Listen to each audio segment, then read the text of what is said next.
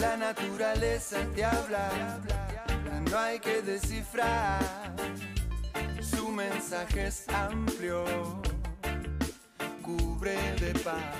Bienvenidos y bienvenidas a Ecoturismo Urbano. Mi nombre es Damián Fanelli y en el episodio de hoy estaremos hablando de Ciervo de los Pantanos, el Parque Nacional Bonaerense. En el año 1990 se creó la Reserva Natural Otamendi en honor al antiguo dueño y donante de estas tierras. El 10 de octubre de 2018 se sancionó la Ley 27.456 extendiendo su superficie y dando lugar a la creación del Parque Nacional Ciervo de los Pantanos. Ubicado entre el río Paraná de Las Palmas y la Ruta Nacional número 9, próximo a la ciudad de Campana, esta área conserva pastizales naturales, barrancas y bajíos ribereños, aprovechados históricamente por el hombre para el desarrollo de estancias, ciudades e industrias. Actualmente, el parque se encuentra constituido por más de 5.000 hectáreas que aportan al almacenamiento y purificación del agua que se consume en las localidades vecinas, moderando el clima y ofreciendo un espacio de recreación y un refugio para la diversidad natural y cultural local. Por su valor, fue reconocida como área de importancia para la conservación de las aves y humedad de importancia internacional. Entre los ecosistemas que pueden observarse se encuentran ambientes representativos de las ecorregiones Delta e Islas del Paraná, Pampa y Espinal. Ubicado en el encuentro de las ecorregiones Pampiana y del Delta e Islas del Paraná, el parque conserva pastizales de la pampa ondulada en sus terrenos más altos, que concluyen abruptamente en una barranca natural. Bajo esta se extiende una planicie negadiza compuesta de pastizales inundables, canales, lagunas y bañados. Finalmente, el río Paraná de las Palmas, que en tiempos pretéritos llegó hasta la barranca, bordea los campos bajos depositando sedimentos con los que se conformó un albardón costero. Para conocer un poco más este lugar, Luciana Fabris, responsable de Educación Ambiental del Parque Nacional Ciervo de los Pantanos, comenta qué pueden encontrar los visitantes en esta área natural.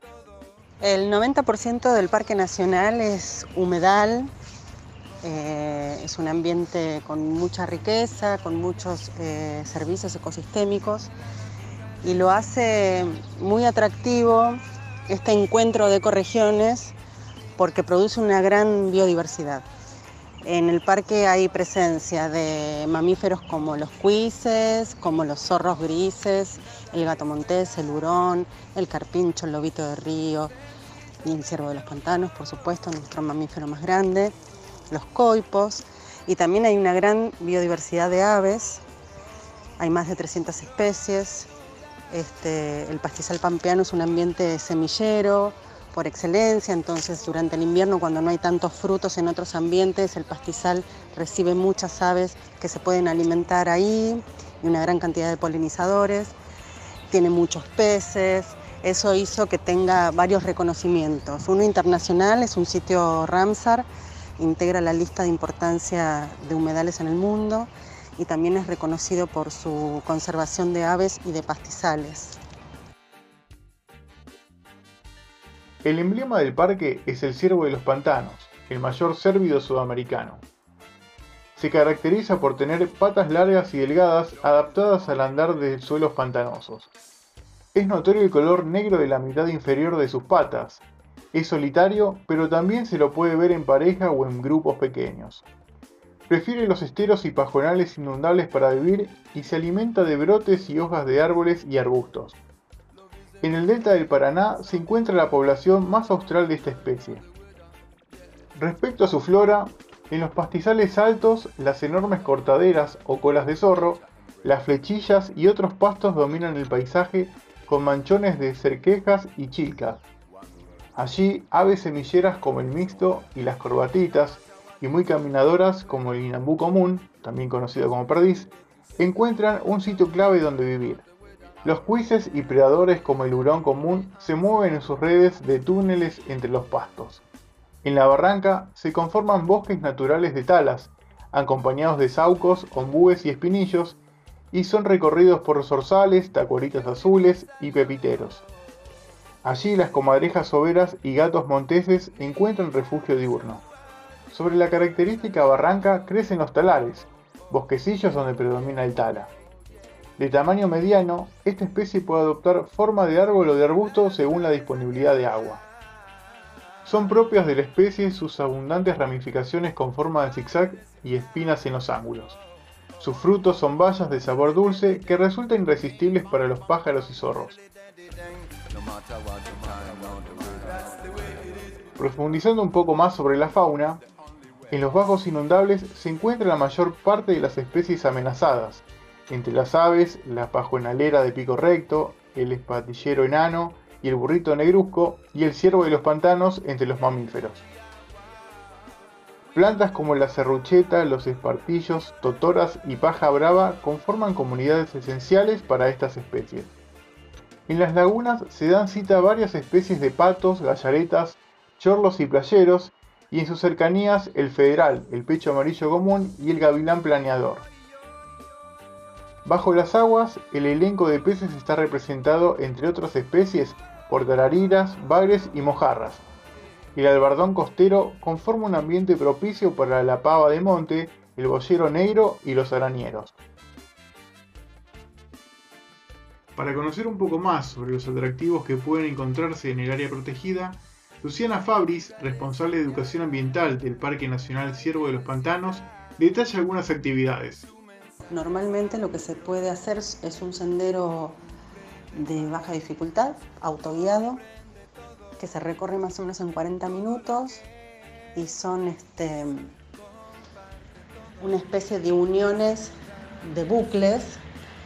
En uno se recorre el pastizal pampeano, que es uno de los ambientes presentes, eh, que responde, que representa la ecorregión Pampa un bucle que se anexa a este es muy cortito, es Guardianes de la Barranca, que recorre bosques de talas, que representan la ecorregión espinal, que es el 0,80% de la superficie del parque, es muy pequeño este ambiente. Eh, y desde un mirador se observa el humedal, compuesto por varias unidades ambientales, pajonales inundables la mayoría, cuerpos de agua, lagunas, em, pastizales salinos, al final contra cercano al, río Paraná de las Palmas, el bosque ribereño, que son todas unidades ambientales que representan a la ecorregión delta Islas del Paraná. Y también se puede visitar un, un vivero de especies nativas muy lindo.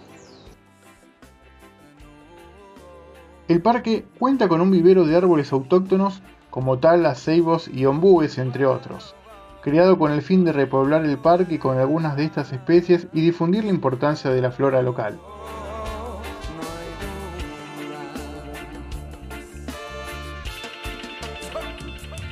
Entre las actividades que realiza el parque se destacan programas de voluntariado y educación ambiental con las comunidades locales, al estar tan cerquita de los centros urbanos, eh, sí, es un atractivo importante y tiene muchísimas actividades. Generalmente los fines de semana es un parque que se caracteriza por recibir familias y los días de semana es un parque que históricamente se caracteriza por recibir tanto establecimientos educativos como también este, grupos de investigadores y de investigadoras que realizan ahí sus campañas. En lo relativo a la educación formal y no formal, es un parque que recibe durante todo el año grupos. Em, las escuelas son eh, recibidas gratuitamente y se destina tanto material previo para que las docentes y los profesores se, informen y puedan armar sus clases previamente como la guía interpretativa que el grupo recibe por los senderos que comenté. También realiza actividades en las escuelas que lo soliciten, en las escuelas locales obviamente, y es un parque que también históricamente ha participado de, toda aquella clase de eventos locales, este, socioculturales, este, que, están arraigados a las localidades cercanas. También es un parque que al estar tan cerca de barrios y de localidades eh, propicia capacitaciones abiertas voluntariados y en general se desarrollan durante todo el año eh, acciones, jornadas de acción que pueden ser desde la limpieza de residuos sólidos urbanos, la observación de aves, eh, es decir, se abre a, grupos afines que están siempre vinculándose como organizaciones ambientales o culturales este, y se producen jornadas de trabajo o de capacitación o de acción. Este, y muchas veces eso se va representando en, proyectos de comunicación o de interpretación del patrimonio, se traduce en, materiales educativos o en materiales que, después se reflejan en, en, folletería, en cartelería, en el centro de visitantes. El clima del parque es templado y húmedo. Tiene temperaturas medias de 24.4 grados en enero, el mes más cálido, y 10 grados en julio, que es el mes más frío. Alcanza 1000 milímetros de precipitaciones repartidos de manera pareja a lo largo del año, aunque llueve con mayor intensidad en los meses cálidos. También cuenta con heladas probables de mayo a noviembre. Los vientos del sudeste influyen en el aumento o disminución del caudal de ríos y arroyos. Se recomienda la visita en primavera, siempre con repelente, dado que abundan los mosquitos. En invierno, el panorama es menos exuberante, pero no hay insectos. El ingreso al área natural es gratuito de miércoles a domingos de 11 a 18 horas, pero se recomienda consultar previamente las redes sociales del parque para estar actualizado de todas las novedades. De esta manera llegamos al final de este episodio. Mi nombre es Damián Fanelli y los invito a acompañarme en el próximo episodio para seguir descubriendo la naturaleza que nos rodea.